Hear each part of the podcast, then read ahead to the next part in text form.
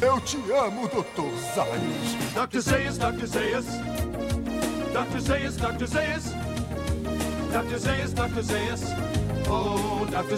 Olá, eu sou o Roberto II e você deve lembrar de mim como um homem que já foi um radialista. Bom dia, Springfield, meu nome é Lucas Rezende e o podcast é o rádio da internet. É assim que a gente explica pros mais idosos, né, cara, pelo menos. e hoje a gente vai falar do 13 terceiro episódio da terceira temporada de Os Simpsons. Episódio de hoje.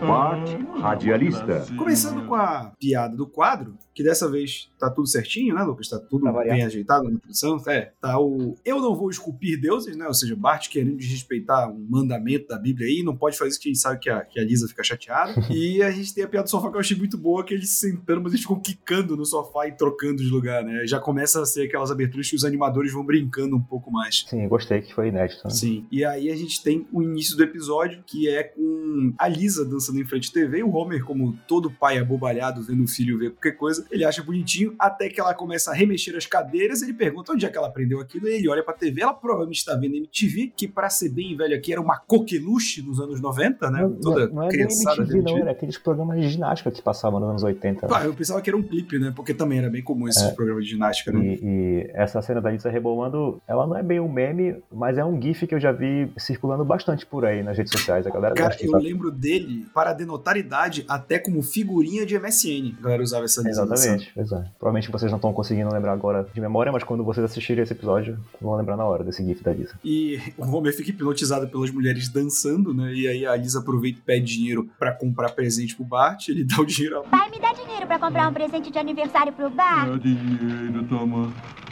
Pai, aqui tem 110 dólares. Desculpe. E aí o Homer, como bom consumista desenfreado que ele é, mais uma vez é pego pela propaganda televisiva. E aí É, aparece... é a Polishop, né? É, aqueles do, rádio, né, cara? E é muito bom que, tipo, houve um período ali nos anos 90 que se vendia muito rádio, assim, desse estilo. Tipo, eu lembro que eu tinha uns é, negócio de alterar a voz, de É. transmitir. É, era um- é aquele negócio que a gente falou, né? Deve ter sido uma tecnologia que se popularizou e colocaram em tudo que era brinquedo. né? Quando eu era criança, eu achava que rádio pirata ia fazer um papel muito grande na minha vida, assim, porque tudo tinha rádio pirata, né? Todo mundo nos filmes tinha um rádio pirata, tinha um maluco que transmitia um programa na rádio pirata, né? Então era uma coisa muito utilizada. Esse brinquedo, né, cara, ele te permite invadir uma onda de rádio AM, né? Que eu acho um absurdo, né? Até na propaganda o cara mostra, né? Ele entra no, na estação do carro, né? Então, é um brinquedo com. Se cair nas mãos erradas, como cai no episódio de hoje, né? A gente vê que pode dar muito problema mesmo. É isso, cara, assim, você que cresceu nos anos 2000, você não sabe a periculosidade que eram brinquedos nos anos 90. Era invadir rádio, era tirar taso e arrancar o olho do coleguinha, era bala de chumbinho. A gente evoluiu muito como sociedade. E Então, já levei um tiro de chumbinho, inclusive. Cara, dói pra caramba. Mas eu tô aqui. E o, o Homer, ele fica fascinado e ele queda de presente pro Bart, que ele acha que vai ser um presente maravilhoso. Eu acho muito bom ele ligando desesperado, né? Últimas unidades dele. Vocês ainda têm o rádio? O cara olhando uma, uma torre, assim, É. tipo aqueles depósitos Tá no, gigantes. gal- tá no galpão da Amazon, né? Ainda tem, né? Mais ou menos, né? Aí ele compra. Eu acho muito engraçado, cara, que é o, Bart aproveitando o dia de aniversário dele, né? Que ele tem todo um planejamento pra ir no aniversário dele, que ele pega aqueles cupons de desconto de aniversário. e tem uma cena também que essa virou meme, que é muito bom, que é ele pegando um cupom e falando: Ah, eu vou pegar o meu sundae de graça. Eu vim pegar meu sundae de graça de aniversário. O cara dá um negócio do tamanho de uma coxinha de aniversário e come, deu fora. Hoje em dia tá cada vez mais raro, né? Esses lugares que oferecem coisas de graça no dia do nosso aniversário. Eu lembro que. É, acho que é mais sobremesa, né? Tipo, tu vai no restaurante, tu almoça e quando fala que é aniversário, ganha tipo um bolinho, uma coisa assim. Pra quem é de Belém, ou do Pará, no modo geral, uma casquinha era a sorveteria Cairu, que é a sorveteria mais tradicional. Hoje em dia já deve estar custando uns 20 reais, né? Antigamente. 12, eu acho. pois é, então. Antigamente, até o início assim, dos anos 2000, eles tinham essa promoção, né? De que podia ganhar uma caixinha de graça no aniversário. Hoje em dia valeria bem mais a pena, né? Mas eles não têm mais. E aí ele vai. Cara, é muito bom que ele vai pegar o Sunday, ele vai fazer aula de tango, ele realmente vai aproveitar o dia dele. Enquanto isso, né, tem uma cena do Homer explicando pra Marge que dessa vez ele vai acertar no presente do Bart, né? Aí ele vai falando assim: Sabe, Marge, Bart vai gostar do meu presente de aniversário esse ano. Não vai ser como a sapateira que eu dei o ano passado ou a forração pra estante que comprei no Natal. Eu, eu vou comprar seu amor. Cara, eu, acho muito bom que assim, eu não sei se tu tinha isso, Lucas, mas eu sempre me achei uma criança muito fácil de presentear, assim. Eu raramente ganhava presente escroto, porque, sei lá, eu deixava bem claro das coisas que eu gostava, sabe? Eu não era muito de ganhar, sei lá, roupa, né? Roupa, sei lá, ganha de tia, ganha de vó, mas meus pais geralmente acertavam quando eles me davam É, eu assim. era bem tranquilo também, assim. Até porque eu gostava de coisas, tipo, assim, livros, assim. era bem é, fácil mesmo. Nunca pedi nada muito exorbitante. Eu gostava de super-herói, né? Então, se tu me dava um boneco do Homem-Aranha, eu ficava feliz pra caralho. Pois sabe? é, eu tive um boneco do Homem-Aranha que ficou comigo por muito tempo. Eu acho bonitinho como volta e meia eles mostram o Homer e a Marge conversando na cama sobre os filhos, né? Sobre a vida, porque eu acho uma representação bem realista do que é ser casado, né? Falar sobre a vida na cama no fim do dia, assim. Nessa cena, o Homer também representa todo mundo que compra um presente legal pra outra pessoa e fica empolgado pra dar logo, né? ele fica todo animado. Cara, eu sou muito assim quando eu compro um presente é, pra né? alguém. eu, tipo, aquela, aquela cuíra, sabe, de entregar logo pra pessoa, Exatamente. contar, tipo, ah, tem uma surpresa, né? E aí, às vezes, a gente compra muito antecipadamente, né? tem que esperar um mês, assim, porque compra na internet. Aí eu não né? faço isso, cara. A, a ansiedade me destrói. A- Se for uma coisa muito concorrida, saca? Beleza. Mas agora, se for um presente que é, que é algo que eu sei que a pessoa vai gostar, mas que não tem chance de acabar, eu deixo pra comprar perto. Porque senão eu vou ficar com ansiedade lá em cima. Cara, é engraçado que ele vai pra. E isso é outra parada que era muito comum nos anos 90, né? É, eles vão pro negócio que é meio que uma paródia do Chuck and Cheese. O Chuck and É, Cheese total. era uma rede de, res- de restaurante É o Wally é, infantil do- dos Estados Unidos, que, cara, durante, durante os anos 90 e os anos 2000, eu acredito que seja, pelo menos pela representação da cultura pop, talvez a rede de restaurante infantil mais popular dos Estados Unidos, porque todo filme, toda série, era tipo, cara, aniversário de criança ou coisa assim, é no Chuck E. Cheese, É. sabe? É, é a parada que, que acho que até no sexto sentido tem um aniversário que eles vão no Não, Chuck E. Cheese. e, né? e se não, e se não era o Chuck E. Cheese, era alguma paródia do Chuck E. Cheese. Assim como aqui tem o Wally Weasel, eu lembro que no desenho da Turma do Pateta tinha também um equivalente, não lembro agora o nome. E, cara, ele era o lugar pra fazer festa de criança, né? Porque tinha brinquedo, fliperama, pizza à vontade, né? A gente vê tudo isso aqui no, nesse episódio. E tinha também esses bonecos animatrônicos bizarros, né? Que serviram até de inspiração pra aquele jogo de terror Five Nights at Fred- Eu Freddy's, né? ia falar disso, né? Que eu acho que é a referência da, da molecada de hoje, né? É- é- gente, essa versão de filme de terror é basicamente alguém que deve ter crescido indo no Chuck E. Cheese e pensou, E tinha- e se fosse um filme de E terror? tinha medo dessa porra, né? Porque. Ah, pô, cara, aí- é. vamos lá. Se a Disney faz os animatrônicos hoje em dia, corre o risco de ficar bizarro no parque dela. Imagina um restaurante em Milwaukee, sabe? Tipo, uma rede do interior de Milwaukee fazendo assim, esses Eu animatrônicos. queria voltar só um pouquinho pra cena do Bart assistindo o programa do Crust, né? Porque ele fica esperando pros créditos pra ver a lista de aniversariantes, né? Porque ele pagou pra aparecer o nome dele no programa. E aí passar aquela lista rapidão na tela assim, que você tem que pausar pra ver. E eu gosto que os animadores fizeram o trabalho de colocar o nome do Bart lá no meio, provavelmente já esperando que algum degenerado feito eu fosse pausar pra procurar o nome dele, né? Porque eu pausei mesmo. E não, e antigamente, pra a gente conseguir fazer isso, a gente tinha que gravar em VHS na televisão pra depois ver ir pausando. E pausar VHS não era tão simples quanto é DVD É, ou stream. Porque a tela ficava toda cheia de chuvisco, né? Às vezes É. até conseguia pausar direito, mas não dava pra ver. Tanto que isso é uma, uma piada recorrente dos Simpsons de fazer esse lance de nomes aparecendo na televisão mega rápido. É. É, uma parada que vai se repetir muito aí. Direto e sempre tem alguma coisa escondida ali, sempre vale a pena pausar. E, cara, é engraçado que assim, o Bart convida os amigos e tal, galera, e ele vai ganhando presente após presente, né? Aquele de fazer etiqueta, É. meia, um cacto. Deixa eu abrir um parênteses aqui, porque eu acho esse um hábito muito americano, que é de abrir os presentes no meio da festa, na frente de todos os convidados, né? É, aqui não era, né? Tipo, o presente tu abria no outro dia em casa, Cara. com os teus pais, sozinho, assim. Criança não tem traquejo social. Se ela não gostou do presente, provavelmente ela vai deixar isso bem claro, então pode causar um desconforto grande aí, né? Mas sempre tem essas cenas em, em filme, em série, né? Quando tem uma criança fazendo aniversário. E, e- e- em, em coisa de adulto, né? Tipo, casamento, aquelas festas de casamento, os caras abrem, tipo, é um, é um momento da festa. Lembra no, Breaking Bad, no início, tem aquela que, o- que o Walt dá um presente É. pro, pro cara e ah, isso aqui é, é aquele miojo que É. a gente comia quando a gente tava na faculdade. Tanto que tem aquele lance de sacudir o presente pra tentar adivinhar o que, que é antes de abrir, né? Aí as pessoas ficam tentando adivinhar junto. Fica bem claro, né? Nas caras que o Bart faz quando ele vai abrindo os presentes dele. Mas também ele teve uns convidados muito escritos de porco, né? Como tu disseste, né? É cacto, é meia, né? O mais legalzinho, tirando o rádio, é mesmo a máquina de tic-tac que foi presente da parte da Selma, né? Então daí tu já tira. Mas devo dizer que isso denota idade porque eu já comprei um cacto porque eu queria, então se eu ganhasse aniversário eu ia ficar feliz de ter um cacto pra colocar aqui no meu É escritório. sempre que o Robert fala, né? Bart, eu aposto que você acha que nada vai ser melhor que o cactus. Abra meu presente.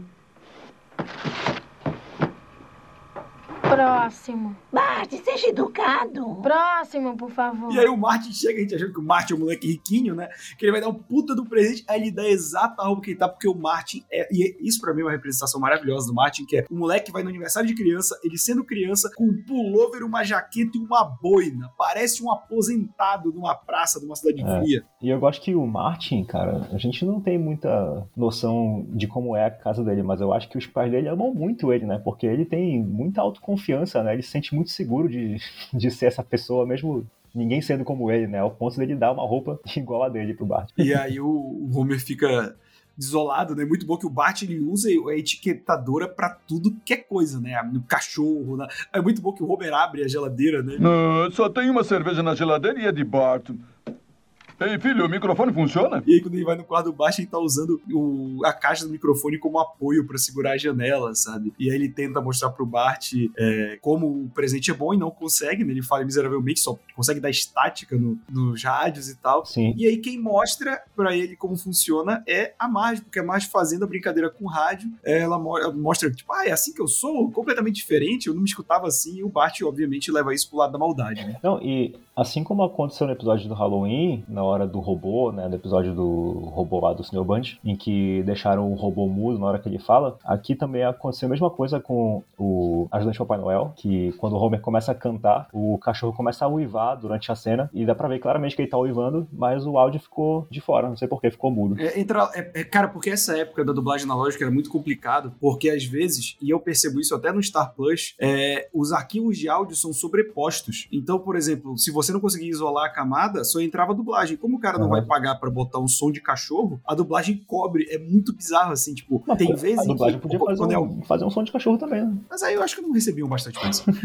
E, e tem uma outra cena lá pra frente que ficou muito prejudicada por causa disso também. Eu vou falar quando chegar na hora. Isso que tu disseste, né? A relação do Bart com a Marge ainda é menos explorada do que a do Homer com a Lisa. Eu acho que de todas as relações da família é a que a gente menos vê, do Bart com a Marge. Mas nesse episódio tem um enfoque bem legal, né? Que é a Marge indo conversar com o Bart com jeitinho, né? Porque o, modo do Homer de tentar convencer o Bart a gostar do microfone, como tu disseste, é muito agressivo, né? Agressivo. Então ele falha miseravelmente. Mas quando a Marge conversa com ele, né? Explica que o Homer se dedicou pra comprar aquele presente, que é algo que a gente vê ele falando no início do episódio na cama, quando eles estão conversando. O Bart, né? Enfim, escuta, né? Ele é- mais propenso a escutar a Marge do que o Homer. E aí ele decide dar uma chance, né? E aí, como, como tu também disseste, a Marge ali acaba convencendo o Bart a enxergar todas as possibilidades de travessuras, né? E até maldades que ele podia fazer com o microfone. Mas aí também o próprio Homer devia ter pensado duas vezes antes de botar uma coisa dessa na mão do Bart. Aí ele foi garoto. E aí ele começa a sacanear todo mundo, né? Ele finge que tá tendo uma invasão alienígena na Terra, o homem se desespera, pega uma escopeta. Total Guerra dos, Guerra dos Mundos, né? Do Orson É, muito bom, cara. Inclusive, essa cena começa com, a, pra mim, pelo menos, a clássica cena do sorvete napolitano, né? Que é o Homer abrindo o sorvete napolitano, vendo que não tem chocolate. Aí, "Ah", aí ele abre o outro, não tem chocolate. "Ah", aí ele fala pra Marge, Marge, precisamos comprar mais sorvete napolitano, né? tem até que dar meus parabéns aqui pela criatividade do Bart, porque o moleque se dedicou, né? Pra encontrar meios de utilizar o rádio. Aí ele fingindo que a Meg fala, ele começa a bisbilhotar a Lisa conversando com a amiga dela, né? Ele faz som de peido pra Celita papel e a minha preferida que é ele se passando por Deus pro Rod e pro Todd, né? Cara, isso é maravilhoso. E o Rod e o Todd, como são muito inocentes, caindo direitinho. É, ande na... Eu tentei atravessar a parede, né?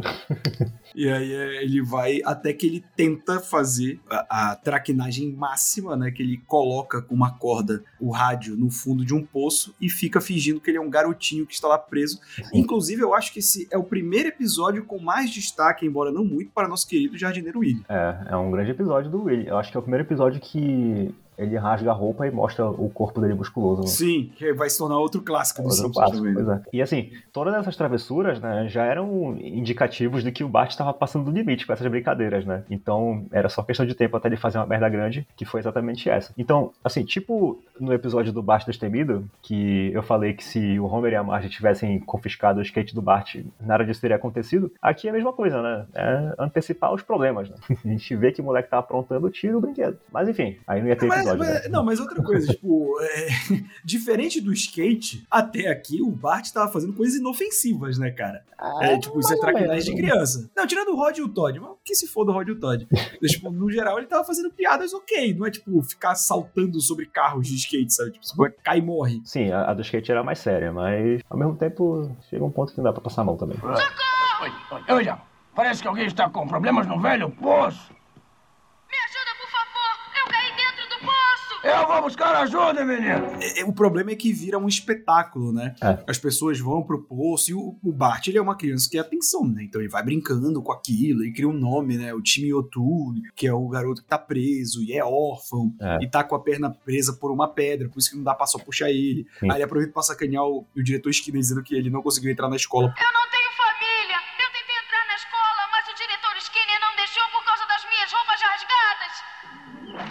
Ah, ah, ele está mentindo. Vira esse circo da mídia, né? E aí começam a aparecer uns malucos sugerindo modos de resgatar o Bart, né? Então, primeiro vem um cara com um falcão, né? Assim que ele tira a venda do falcão, o falcão sai voando, né? Daí o cara fica assim, ah, eu tenho a impressão de que ele não vai voltar, né?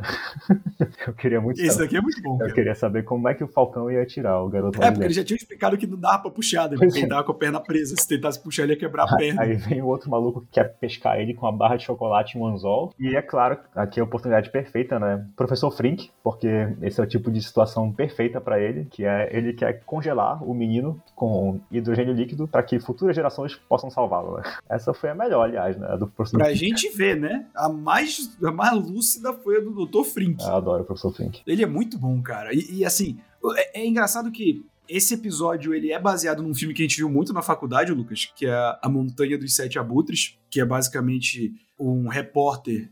Ele descobre que tem um homem preso no poço, e aí ele vai usando aquele caso pra fazer a carreira dele voltar a ter um ápice, né? Ele era um repórter em desgraça, só que no filme ele, ele vai ajudando o cara e percebe que o cara tá soltando, aí ele vai piorando a situação do maluco Hum. pra poder manter mais tempo ele preso no poço e ele mandando notícias pro jornal e tal. E aqui é o Bart. Na verdade, a mídia cria isso do nada, né? Tipo, o Crust faz uma música, né? Estamos mandando nossas esperanças para o fundo do poço, que é um. Aliás, a tradução conseguiu colocar perfeitamente o trocadilho do original Sim. com esse nome. E é muito bom que aqui entra outro fator que a gente tava falando da dublagem, que cada dublagem de um personagem é feita de um jeito, porque o Crust só chama o Sting de Sing. É. E é só ele. Eles fazem a paródia, né, de We Are the World, do Michael Jackson e tal, lá naquela campanha pra ajudar as crianças da África. E aí eu gosto que eles reúnem, né, as principais celebridades de Springfield, né, que é o Kent Brockman, o Rainier Wolfquestel, que faz o McPain, aí tem o Sideshow Mel, que tem uma voz de tenor, né, o Gigi É o primeiro episódio que o, Sideshow Mel fala. ah, já foi cantando, né? Aí tem o, a Princesa Cashmere, o prefeito, o Lance Murdoch e o Troy McClure e o mascote do time de beisebol da capital, que eu esqueci o nome agora, alguma coisa bolinha, né? O Bolorota da O- capital. O Bolorota da capital, exatamente. então a nata, a- só a nata da, da celebridade de Springfield. né? E, e é legal que, tipo assim, eu não sei se eles revisaram isso no roteiro e só quiseram colocar o convidado, mas essa época aí o Sting, ele tava, tipo, engajadaço em tudo, né? Tanto que o Sting passou um tempão aqui na Amazônia, né? é, ao lado da- de tribos Ah, indígenas então e tal. sentido. Mas a, mas a questão é que eu, eu pergunto se eles refizeram, porque a primeira opção para esse convidado especial nesse episódio era o Bruce Springsteen, e ele recusou. Aí eles É. chamaram o Sting. O Bruce Springsteen tá, inclusive, no We Are The World original. Sim, acho que é por isso que eles queriam chamar, né? Uhum. Eu gosto de uma cena que, que o Homer diz assim, ah, É, esse time é um verdadeiro herói. O que quer dizer, pai? Bom, ele caiu num poço e. e não pode sair. Como é que isso faz dele um herói? É, é mais do que você já fez. É muito bom porque, novamente, a Lisa se torna a voz da razão, porque ela percebe que o Bart tá brigando com o ajudante de Papai Noel pelo microfone, e que aí vem uma chamada especial, né? Aquele plantão do jornal, falando que o garoto. tá acontecendo alguma coisa com o garoto. né? É, e aí esse é um outro momento que a dublagem deixa a desejar, né? É, exatamente. Porque ele- eles colocam, tipo, ah, estamos direto do poço. E é pra ter o barulho do cachorro, que é tipo assim, eles estão pensando que o menino tá virando um lobisomem, né? Só que na dublagem fica só, tipo, uma imagem de 3 segundos com a galera olhando o poço e nenhum som. É, ficou mudo. E aí, quando volta, tá o Dr. Marvin Monroe falando que a criança reverteu para um estágio selvagem, né? Mas a gente não vê isso no episódio dublado, então estraga completamente a piada. E já é a segunda vez nesse episódio. E, cara, e como eu, e como eu me esquecia que o Melvin Monroe era tão presente nos Simpsons, cara. Na minha É. cabeça não era. Exatamente, ele- toda vez que precisa de um especialista, né? Seja lá de que, de que área, né? O Dr. Marvin Monroe. E, cara, é, a Lisa percebe, né? Ela percebe, porque ela vê o Bart falando, né? Não tem nem como o Bart esconder. Mas eu só queria abrir um parênteses para falar aqui que eu acho que uma das coisas mais americanas, capitalistas que eles fazem em todo o desenho, pelo menos até aqui, é monetizar o garoto preso dentro do poço, né? Eles começam a vender mercadoria, passa um cara vendendo, olha os dentes de time Outu, né? Eles criam todo um parque em volta. Isso aí é, é distopia total e ao mesmo tempo algo que poderia acontecer hoje em dia. Cara, e é legal que aqui tem um momento também que eu acho que é uma piada que fizeram em inglês e funcionou na dublagem, que é, aparece o segurança ele falando, para trás, para trás. Aí pensando, tipo, ó, pra galera não invadir, né, ele tem mais lugares lá atrás, é melhor lá atrás. Ou seja, o cara tá querendo é socar com mais gente no é. lugar, cara. É muito engraçado. Total é, glamorização da tragédia, né? É, e aí o, o que a Lisa fala é que, ó, vão, pe vão te pegar uma hora ou outra. E o Bart, sabendo da Príncipe já, vão me pegar, não vão pegar nada. É, porque os policiais são todos muito gordos pra entrarem no poço, tá vendo? É a circunferência de 86 centímetros do Pois poço, né? Não tem como ninguém entrar. E acho engraçado que nesse episódio o chefe Wing ainda tá com o cabelo preto, né? É, ainda não tingiram de azul. vamos acompanhando aqui o cabelo do chefe Wingon pra gente saber a hora certa em que eles mudam pro azul. Sim, e cara, a Lisa fala que ele foi burro o suficiente pra deixar a propriedade Bart Simpson no rádio, né? E eu acho isso muito legal porque é uma piada daquelas que a gente acha que vai ser só em- enquanto o episódio não entra na trama, e quando dá o zoom no rádio e tá lá a propriedade Bart Simpson, eles fazem essa ligação com o início do episódio que eu acho muito boa. Isso aí é sinal de um bom roteiro, cara. É Sim. eles plantando. Esse roteiro, inclusive, é do próprio Matt Groening. Ele que escreveu esse roteiro Eles, desse eles episódio. plantando isso lá no início, a gente achando que, que era só uma piada pontual, mas eles aproveitam pra usar pra dar início ao terceiro ato da história, né? Que é o Bart caindo dentro do poço. E aí, enfim, ele fica desesperado, né? Ele vai lá buscar o rádio, aí ele acaba caindo e ele fica preso igual o menino que ele inventou com a pedra debaixo da perna dele, em cima da perna dele, né? Ele, eu gosto que ele fala assim: Ah, e o que eu fiz foi merecer isso, né?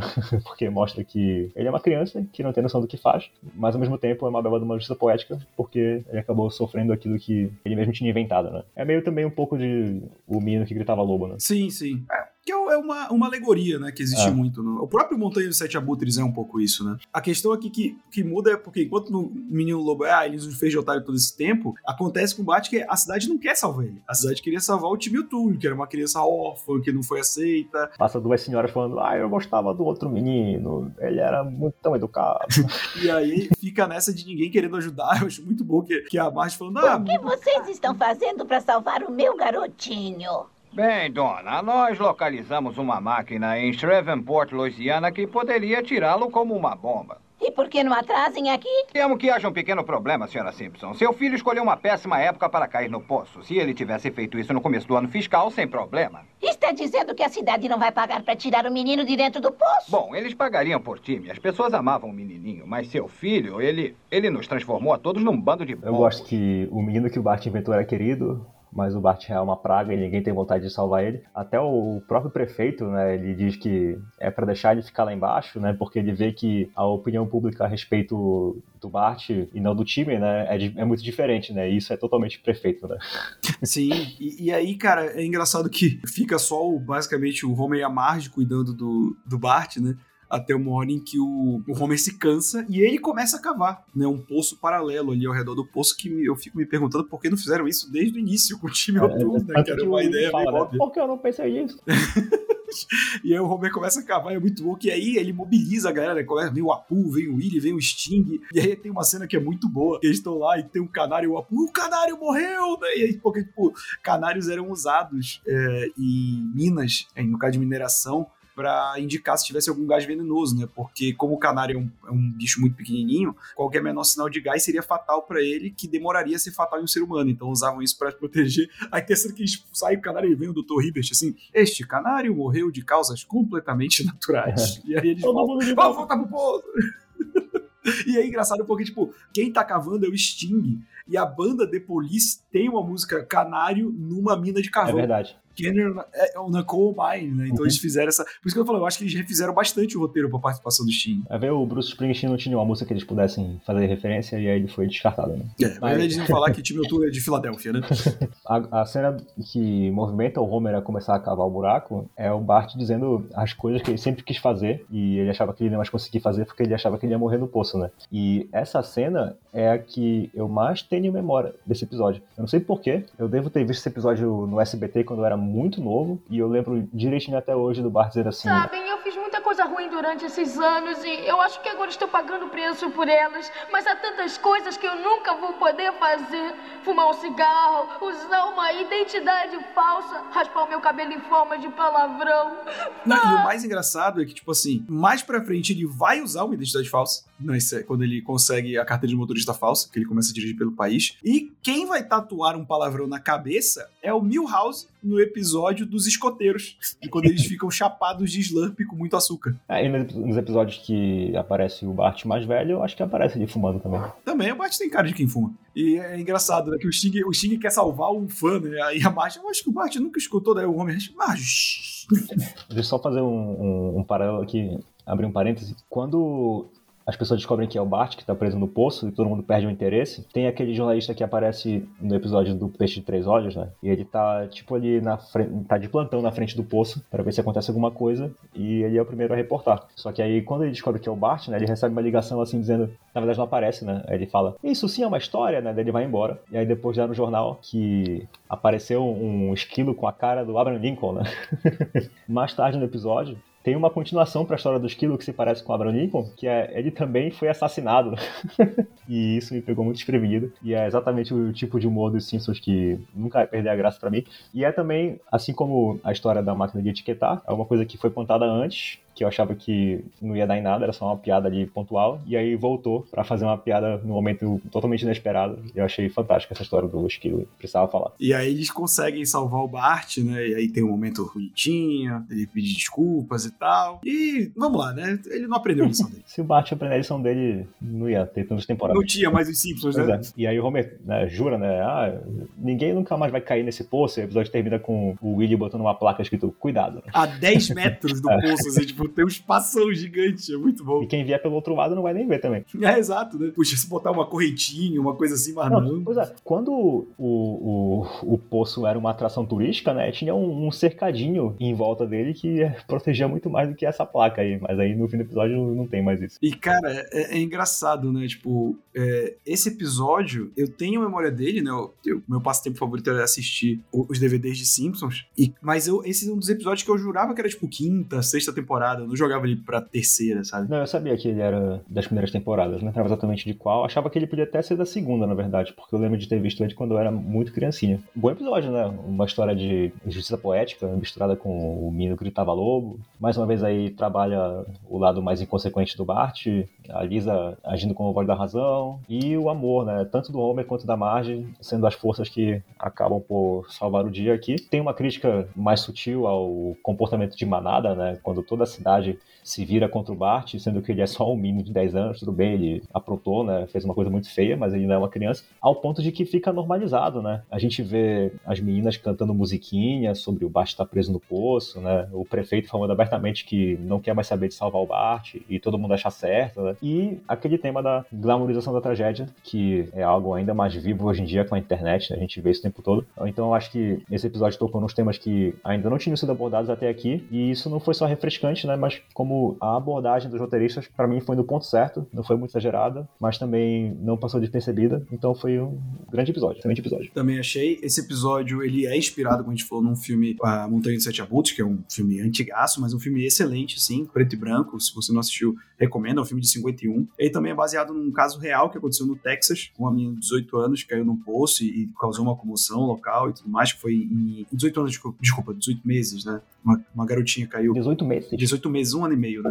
E, e aí com, fizeram um poço né, paralelo pra resgatar, foi em 87 no Texas, e foi, o que, foi a base que o Matt Groening usou, ele também se inspirou no filme, e é engraçado que ele chegou pra um dos produtores, ele chegou com o roteiro pronto e mostrou, ó, tá aqui, vê o que tu acha, aí, porque ele sabia que esse produtor nunca tinha assistido a Montanha de Sete Abutres. Uhum. E aí o cara falou que o maior trabalho dele foi porque o Matt Groening pediu pra ele ler o roteiro e depois ver o filme. Ele falou, cara, é um filme muito difícil de achar pra alocar, saca? Um filme de 51 e 91, tu achar 40 pois é. anos depois pra alugar. Era pré-torrent, né? Com certeza, ele já disse que a maior dificuldade, na verdade, não foi ler o roteiro, que era maravilhoso, nem assistir o filme, que era muito bom, mas sim achar o filme pra alugar, sabe? Mais um dos percalços da época de se alugar filme. Eu tô contigo, Lucas, assim, um episódio que também entra, a gente ainda tá só numa toada boa, né? Não teve um episódio ruim Pô, até A agora. terceira temporada, sem dúvida, é a melhor até aqui, disparado. Sim, é, tá, tá tendo muito mais liberdade de roteiro, de animação. É, e eu gosto também, queria destacar um negócio que a gente passou, né? Quando o Bart ele vai aproveitar os cupons, ele vai fazer a barba, né? De graça, já que Sim. ele nem tem barba.